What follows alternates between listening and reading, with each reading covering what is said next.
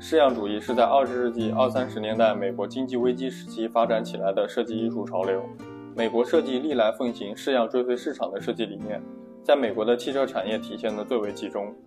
式样主义是指在产品结构、功能等因素相对稳定的基础上，对产品的造型、色彩、外部装饰等视觉因素进行更新和变化，是企业吸引消费者购买新产品的有效手段。